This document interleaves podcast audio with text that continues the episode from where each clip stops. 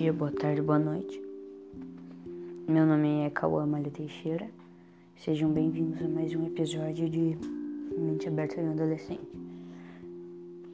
E hoje eu vou falar sobre alguns assuntos aleatórios, porque eu quero. E é isso. Aproveita o áudio aí. Hoje eu tava pensando que a gente se esforça tanto para não ganhar nada em troca. Eu vou dar um exemplo patético, né, comparado ao que acontece com as outras pessoas, mas comigo é assim. Desculpa o sono, mas já é tarde.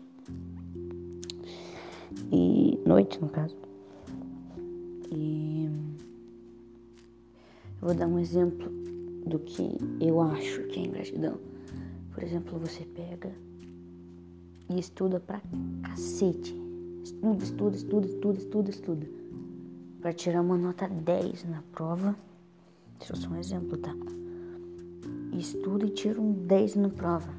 Aí você chega, você tá chegando em casa e pensa: hum, minha mãe vai dizer: Ó, oh, filho, parabéns. Se pensar, só dizer um parabéns eu já fico feliz. Porque pelo menos é assim comigo. Se a pessoa diz pelo menos um obrigado ou parabéns, assim, qualquer gesto já é um sinal de que ela realmente ficou feliz, grata pelo que eu fiz. Você chega em casa na esperança que sua mãe vai dizer pelo menos um parabéns por você ter se esforçado. E daí a sua mãe chega e fala, não é mais que sua obrigação aquilo te dá um baque, cara. Porque você pensa em todas aquelas horas que você ficou estudando e pensa como se elas tivessem sido jogadas num liquidificador, triturada e depois jogada tudo fora. Você pensa que todo tempo, aquele tempo que você podia estar jogando e estar tá fazendo qualquer outra coisa, que você gastou estudando para poder impressionar sua mãe, deixar ela feliz, não adiantou porcaria nenhuma. Você se ferrou igual um otário pra no final ouvir um não é mais sua obrigação. E isso acontece muito comigo. Vocês não têm ideia.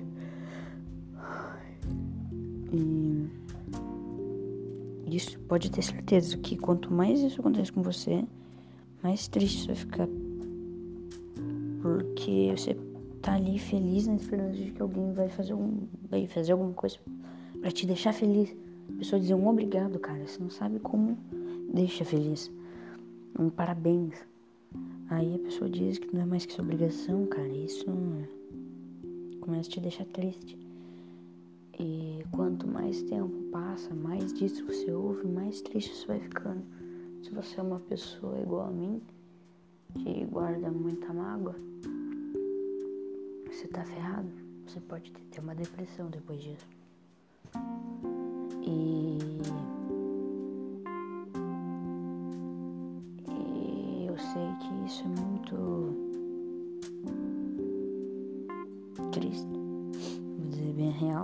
nem queria estar falando sobre coisas tristes. Coisas tristes, mas como é um pensamento meu e eu ponho o que eu quiser aqui, eu quis pôr. E também tava pensando, eu falei no episódio anterior que ia falar sobre adolescência. Mas eu acho que eu já falei tudo o que eu pensava. Mas para você que não viu algum dos episódios, a fase da adolescência, na minha opinião, é uma fase onde tudo que acontece, de bom ou de ruim ao seu redor, você acha que é sua culpa. As, os sentimentos ficam mais fortes, tristeza, alegria, raiva, angústia, dor, sofrimento. Todas essas emoções ficam mais sensíveis você começa a perceber, lembrando, eu já falei isso, só tô relembrando vocês. e você começa a perceber que o mundo não é um mar de rosas. Você percebe que a vida adulta não é tão legal assim. Você percebe que você ter que pagar conta, boleto, imposto, água, luz. Enquanto você mora com seus pais, você tá de boa. Aí você vira adulto, começa a pagar as contas.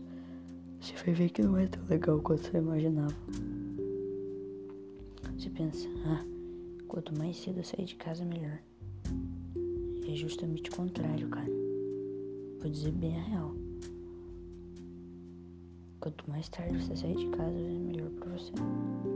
Junta uma grana e quando você tiver uma boa grana, cara, aí você pensa em fazer. A não ser que você tenha um pai maldito, sei lá, que abusa de você, ou uma mãe que abusa de você. Aí você faz o mais rápido possível. Mas eu não recomendo você ficar pensando que a vida adulta é mais fácil e que a vida adulta é boa. Não, não é, cara. Pode ter certeza disso. E a adolescência também, ela é uma coisa bem estranha, vou dizer bem real, é bem estranho. Porque tudo muda na sua cabeça, o seu jeito de pensar, agir, falar, literalmente. Tudo muda. E é uma fase onde a gente aprende a lidar com a vida adulta. É um curto período que a vida te mostra as emoções do que ela tem de pior para te dar. Pode ter certeza. E agora eu queria encerrar esse assunto triste e falar sobre o que, a gente vai fazer da vida. Sério, o que a gente vai fazer da vida com essa pandemia? Aí, boa parte das pessoas que estão, que estavam aí, por exemplo, no ensino médio, cara, se formando em medicina, imagine que maravilha que não deve ser a aula EAD deles. Eles não devem ter perdido bosta nenhuma, cara não ia ter projeto porcaria nenhuma. E. A, imagine, medicina deve ter sido uma das piores coisas, matemática, português. Eu já estou sofrendo aqui com as aulas de português de AD. Imagina os caras que estão se formando em letras, em matemática, para ser professor de matemática. Vou sair tudo burro, digamos assim. Então, se eu fosse você, eu tentava me esforçar muito. Eu, particularmente, estou fazendo isso.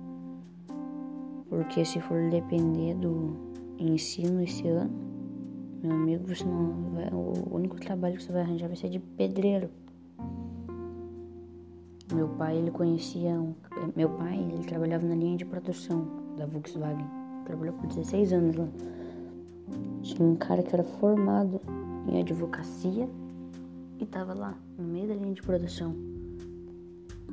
Então, estudar demais também não vai fazer muita diferença. Então, ou você se ferra ou você se ferra. Então, tenta equilibrar.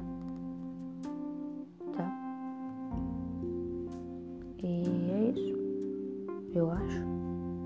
Eu não tenho muita ideia, até porque ninguém fala muito comigo. No caso, nenhum dos ouvintes, que deve ser no máximo uns cinco agora. Eu mesmo, meu amigo, minha irmã e outras três pessoas. Eu espero que vocês estejam gostando. E mandem alguma ideia lá pra mim no Facebook. É Kawama Teixeira. E segue lá, falou com vocês. Segue a gente no Spotify também a gente, eu. E um beijo, um abraço para vocês aí. Desculpa o soninho. Bom dia, boa tarde, boa noite. E espero que todos vocês fiquem bem. Falou.